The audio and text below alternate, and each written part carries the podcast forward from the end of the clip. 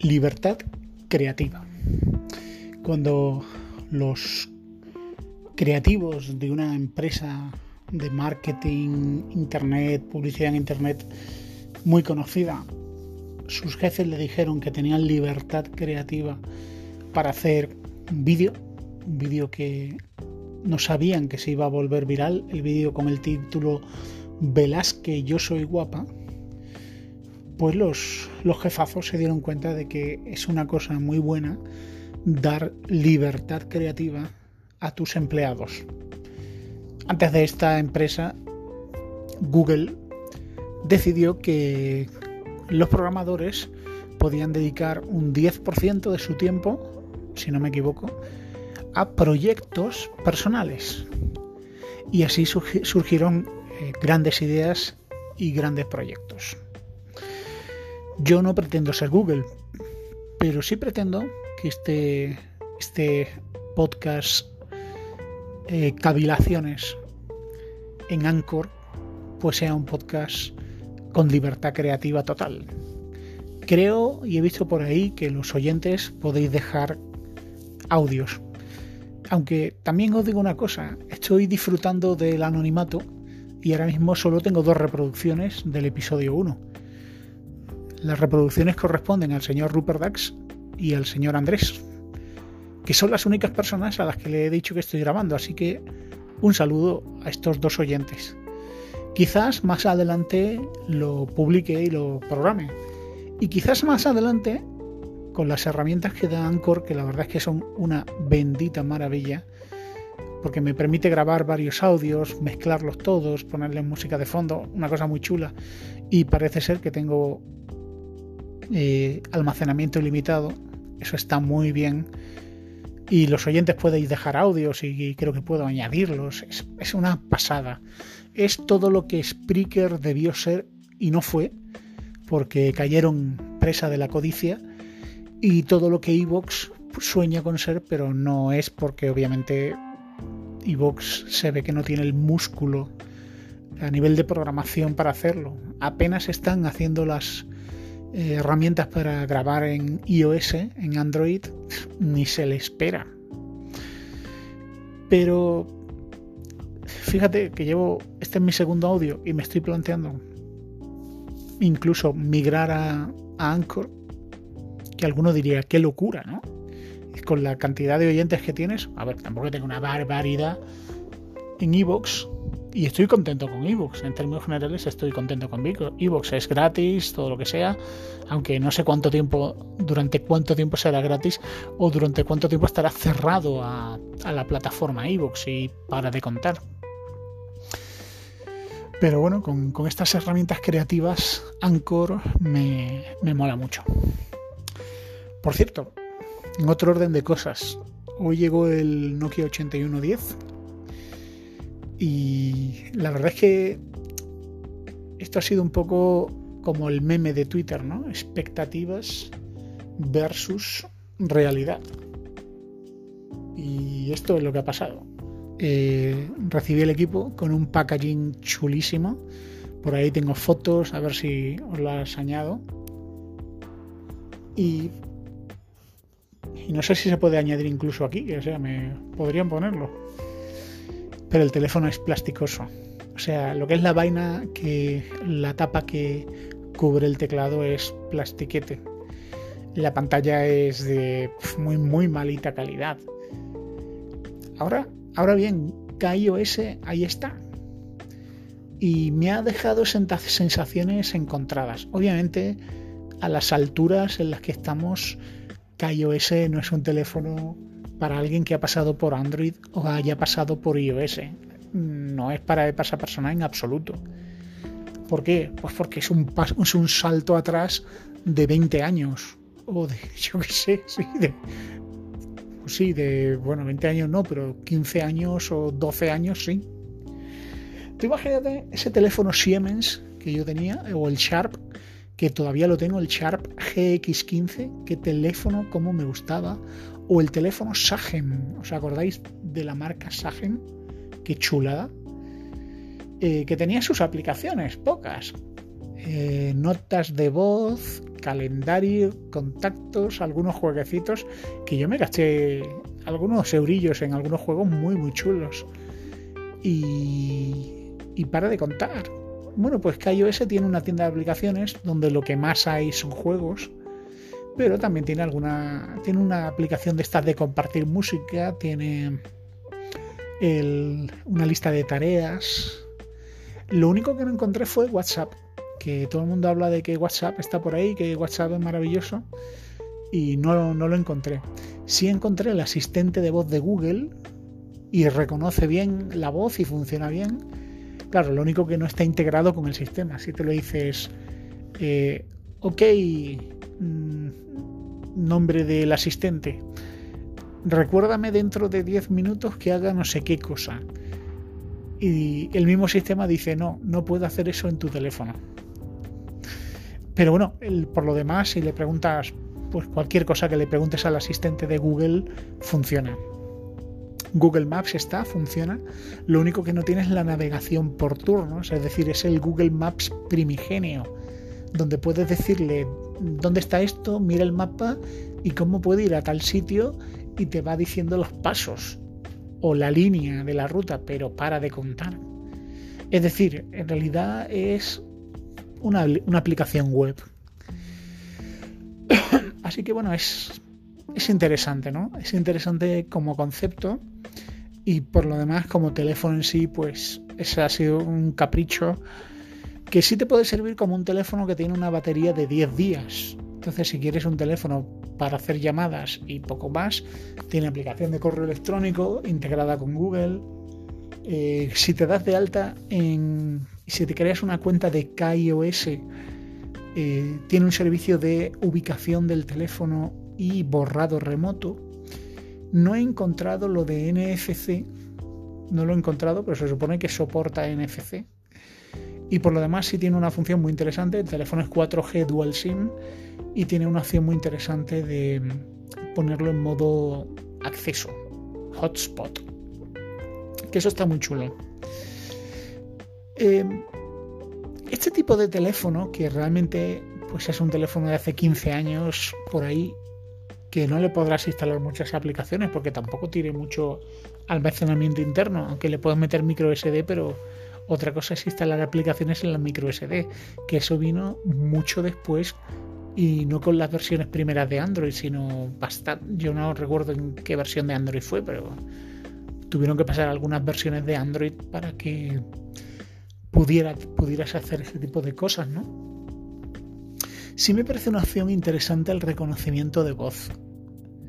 Es decir, si es un teléfono que está continuamente conectado a Internet, podría ser una especie de Chrome de los teléfonos, donde todo fuera aplicación vía web y donde el asistente de voz y el reconocimiento de voz fuera una sustitución del teclado, lo cual también es útil pues para poblaciones que a lo mejor no están muy alfabetizadas o simplemente que no quieren escribir en un teclado de números eh, pulsando tres veces una tecla para conseguir una letra, como hemos hecho tantas veces. Y de hecho el ratito que he estado con el teléfono ha sido una vuelta al pasado porque hacía no sé cuánto tiempo que yo no escribía con hola A, B, C, D. Increíble, ¿no? Y amigos, así, así hemos vivido. Eh, mientras estaba usando el teléfono y mirándolo, curioso, ¿no? Nokia, Nokia con un sistema operativo que no es Symbian, sino KaiOS. Hombre, la verdad es que Symbian en su momento tuvo sus aplicaciones y sus cosas. ¿eh? Me están dando ganas de coger el Nokia N95 y darme otro paseo por la tienda de aplicaciones de Symbian, que sería interesante ver, ¿no? Las cositas que había, había cosas curiosas. Pero recuerdo en una ocasión, pues no sé, que si venía de Sevilla en autobús o venía de Toledo en autobús o en, de alguna de mis visitas, ¿no? Hablo de hace bastante, bastantes años y debo de tener la entrada en Vidas en Red con una foto que hice. Delante mía, en el autobús, había una chica mirando el móvil. Pero claro, era uno de esos móviles antiguos. Y claro, ¿qué hacía la chica todo el rato mirando el móvil? Estaba leyendo SMS antiguos. Y durante, no sé, media hora, 40 minutos, la chica estuvo mirando la, la pantalla de su cutre teléfono y leyendo esos mensajillos de, de unos pocos caracteres. ¿Cómo han cambiado las cosas? ¿Cómo han cambiado las cosas? Eh, tengo contacto con amigos de otros países y tengo contacto con amigos que no tienen muchos recursos, precisamente tienen muy pocos recursos. Y lo cierto es que un teléfono regular, un teléfono de gama media o baja, si tiene Android, es cierto que no tendrá una gran cámara, es cierto que no podrá jugar a grandes juegos, pero la cantidad de aplicaciones que tiene Android, las posibilidades que hay con Android, donde puedes hacer muchísimas cosas, ya no es solo leer la pantalla del teléfono y leer SMS, es un auténtico mundo de posibilidades.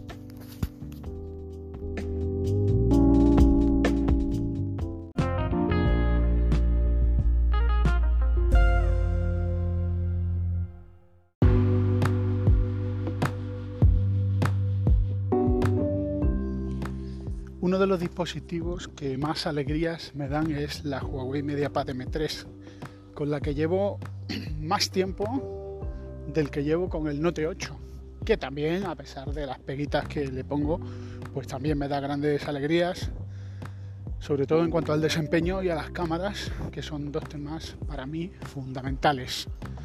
La Huawei MediaPad M3 tiene muchas ventajas. Tiene un tamaño adecuado, 8 pulgadas, tiene un precio contenido.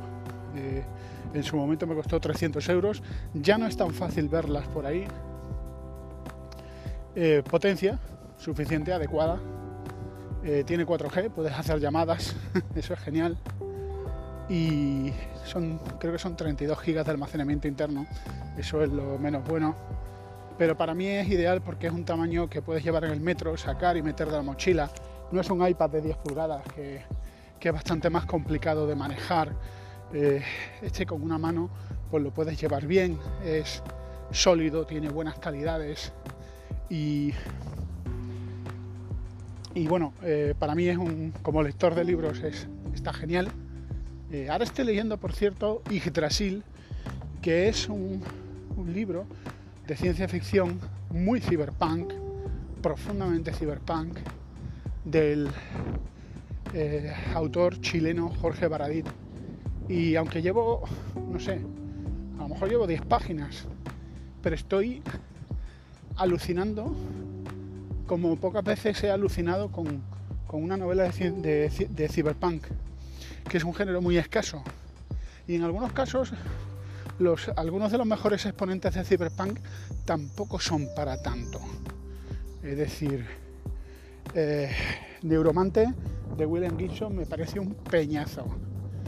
Eh, algunas novelas de cyberpunk como el, el Cryptonomicon che, che, les sobran páginas por todos lados pero es que estas 10 páginas que, llevo de Yggdrasil de Jorge Baradit lo tenéis en Amazon eh, no le sobra nada es que las he subrayado casi todas hay frases y descripciones que me parecen eh, súper acertadas, brillantes y por supuesto pues la historia de un mundo cyberpunk con la acción que está ocurriendo en México. Sí amigos, nada de los brillantes neo Estados Unidos de Tokio. No, México, en el DF, donde hace una descripción del Distrito Federal como si fuera de un cáncer que consume recursos y suelta calor y es muy bueno, es muy buena. Es, eh, bueno, es lo bueno de leer un libro en su idioma original, en este caso, pues español, castellano, y no un libro traducido, que bueno, aunque hay grandes trabajos de traducción, que duda cabe, pero eh, el original siempre es mejor. Em, no abundan libros de ciencia ficción latinoamericana. Los hay, claro que sí. Pero esta es una joya, ¿eh? Y no latinoamericana, sino en español. Es decir, eh, hay autores españoles también. Esto no es clasismo. Es que en Cyberpunk en español hay poquita cosa. Muy poquita cosa. Casi nada en español. Y ahora mismo Jorge Baradito es el rey. Es el que detenda el cetro, el teclado de oro. Y bueno, pues el Huawei MediaPad MP3 pues va conmigo. Eh, mm, el, quizás la única pega pega real es que la carga es bastante lenta. Acostumbraba a la carga rápida del Note 8, que tiene una carga rápida fabulosa. Mira, ya estoy hablando bien del Note 8, qué cosa tan extraña. Pues la MediaPad M3 la carga es un poquito lenta, pero es genial porque eh, os, he, hablado en mi podcast principal que para mí a veces mejor que tener varios ordenadores, lo suyo es tener varias pantallas. Y la MediaPad M3 para mí es la pantalla adicional, porque puede estar, yo qué sé, trabajando en un texto haciendo trabajo de ofimática, pero en la M3 pues tengo un vídeo de YouTube o tengo Spotify o yo que sé, o estoy poniendo un podcast. Los altavoces eh, Harman Kardon de la M3 son muy buenos. Tiene un sonido realmente bueno. Y siempre escucho ese, el podcast de Neon 7 hablando de, de otra Huawei que yo tuve que también me fue muy bien y creo que se la vendí a Rupert. pues otra Fablet que funcionaba muy bien y Neo 7 tiene un podcast brillante donde habla de cómo usa esa tablet como dispositivo único y cómo la integra en el trabajo, en el ocio y que claro, el portátil ya le sobra, que tiene un Lenovo que se compró que estaba muy bien de precio, pero que al final eh, no lo utiliza. ¿Por qué? Porque ahí lo tiene todo. Y yo lo entiendo, ¿eh? Yo lo entiendo. Me da pena que se estén produciendo tan pocas tablets y tan pocas tablets. Quizá los, smartphones de 6,3 pulgadas, 6,4 pulgadas le están eh, comiendo terreno. Pero yo creo que juegan en divisiones diferentes, ¿eh? muy diferentes. Esas 7-8 pulgadas hacen que sea dispositivo único, como, como bien un blog, de que en la India la gente solo tiene un dispositivo y ese dispositivo es un phablet que suelen ser 6-7 pulgadas, 8 pulgadas. ¿Por qué? Porque es lo que utilizan para todo. Y además esos dispositivos tienen una ventaja innegable y es la inmensa batería que tienen. Pues hasta aquí amigos el audio de cavilaciones de vidas en red de hoy. Un saludo, escasos oyentes y hasta pronto.